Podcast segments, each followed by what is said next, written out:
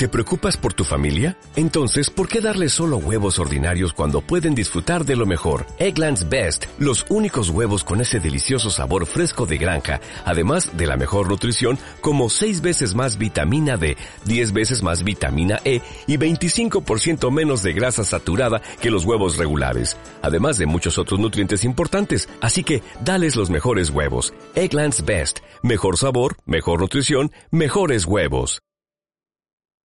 Las más grandes historias se cuentan con comida. Infladas, huecas y crujientes como ninguna otra, las galletas esponjadas son el tesoro culinario de mi tierra poblana y Don Lira, además de ser un experto panadero, el protagonista de esta historia. Más que contarnos a mi amiga y a mí la leyenda de una galleta mientras nos agasajaba con probaditas, lo que él provocó fue que dos mujeres salieran de ahí sosteniendo una bolsa repleta de galletas y con la firme convicción de triunfar haciendo aquello por lo que creen que han nacido. Esa mañana despertamos muy temprano. Mi amiga estaba de visita en casa y yo me esmeraba en mostrarle esa parte de mí que ella aún desconocía. Después de una caminata matutina, era el momento de llevar a Elisa al santuario del señor Lira para que conociera la producción de la galleta esponjada y de paso comprar algunas para llevar a casa. Antes de seguir con la narración, quiero hablar un poco más sobre este alimento. Según se murmura, las galletas esponjadas solo pueden hacerse dentro de los límites de Jicotepec. En cualquier otro lugar no logran esponjarse.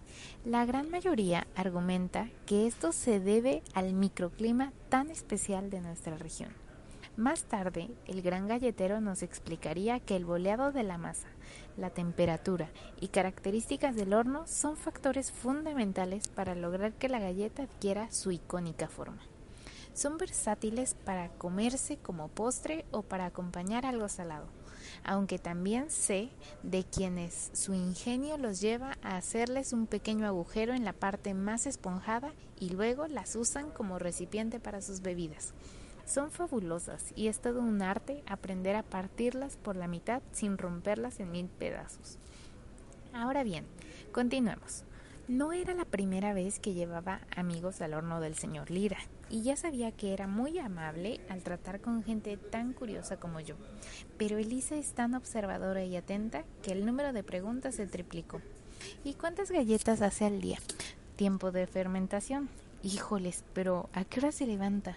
El señor Lira contestaba fluidamente las inquietudes de una ingeniera en industrias alimentarias y una biotecnóloga en proceso de aprendizaje. Ese día descubrí que mi amiga tiene el título de panadera artesanal y es una gran conocedora de esta disciplina. Aunque el pan que yo hago aún no es tan suave ni esponjoso como el que seguramente ella hace, hoy sé que nuestros amigos reflejan una parte de lo que somos y si no es así, debemos reflexionar por qué están en nuestra vida. Un tema nos llevaba a otro, el olor del pan recién horneado, jóvenes en una mesa boleando la masa, la esposa del señor Lira, liderando el control de calidad y empaquetando las galletas, hacían de este momento un sueño.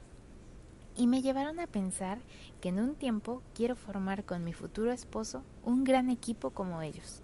Pero mientras tanto, prosigamos. Inesperadamente, el galletero nos reveló que de profesión era contador y que mucho tiempo antes de dedicarse a hacer galletas, trabajó en una empresa transnacional que le permitió desplazarse de un lugar a otro y ganar suficiente dinero como para nunca pensar en cambiarse de trabajo. Pero algo de él le susurraba en la almohada. ¿Por qué no retomas el arte que te mostró tu padre? ¿Qué haces aquí si lo que quieres es hacer galletas? ¿Qué esperas? Esa voz subió de tono y un buen día, con toda la lógica en su contra, dejó el trabajo y así fue como estableció su propio imperio y comenzó a hornear diez mil galletas a diario. Con su negocio, él y su esposa alimentaron a sus hijos y a su alma. De repente, oportunidades para dar a conocer a la galleta esponjada en Europa aparecieron y su fama creció que se le quiso otorgar un premio estatal por su labor mismo que rechazó porque consideró que el reconocimiento lo merecía su padre y no él. En todo momento sus ojos brillaron y confesaron que era un hombre feliz, una persona satisfecha con su vida.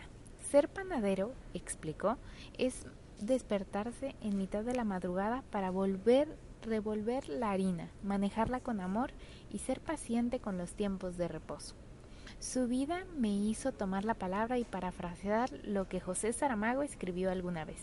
Se necesita caminar mucho para encontrar lo que está cerca. Me pidió que la volviera a decir porque se sentía identificado con ella. Luego bromeamos, diciendo que debía escribirla en alguna de sus paredes. Antes de salir, Elisa realizó algunas estupendas fotografías y ya afuera hablamos muy poco, pero nos admitimos profundamente inspiradas y convencidas de que trabajar haciendo aquello que nos gusta nos mantendrá felices. Otra frase que vino a mi mente después de la reflexión fue, los dos días más importantes de tu vida son el día en que naces y el día en que descubres por qué. The two most important days in your life are the day you are born and the day you find out why. Mark Twain. Ahora que lo recuerdo, en cierto vuelo compartí asiento con una cantante jamaiquina de rap. Cuando la vi le calculé unos 30 años. La observé guapísima y jovial. Después de platicar un rato y compartir unos cuantos pretzels, me dijo que tenía cincuenta y tantos años. Mi aspecto debió ser tan inverosímil que decidió sacar su ID para mostrarme su fecha de nacimiento. Ella me dijo, ¿sabes cuál es el secreto para mantenerte joven? Haz lo que te apasiona. Ella y el señor Lira nos mostraron una vez, una vez más que lo verdaderamente importante es mantenerse haciendo lo que te gusta, rodeado de quienes amas, vivir para trascender e intentar que tu trabajo impacte positivamente al mundo. Además, dejaron claro que tener un alto cargo no representa necesariamente el camino al éxito. Más bien, cada persona lo alcanza de diferente manera cuando vive para ser una mejor versión de sí misma. El resultado de este esfuerzo es que se mantiene eternamente feliz, orgulloso de su trayectoria y sobre todo agradecido por ser quien es y por lo que tiene. Por eso creo que tengo razón cuando digo que las más grandes historias y lecciones se cuentan con comida. Auge. Glosario. Híjole. Interjección coloquial latinoamericana para expresar asombro o sorpresa ante algo inesperado. RAE. La frase completa de Saramago. Lo que da verdaderamente lo que da verdadero sentido al encuentro es la búsqueda y es preciso andar mucho para alcanzar lo que está cerca. José Saramago.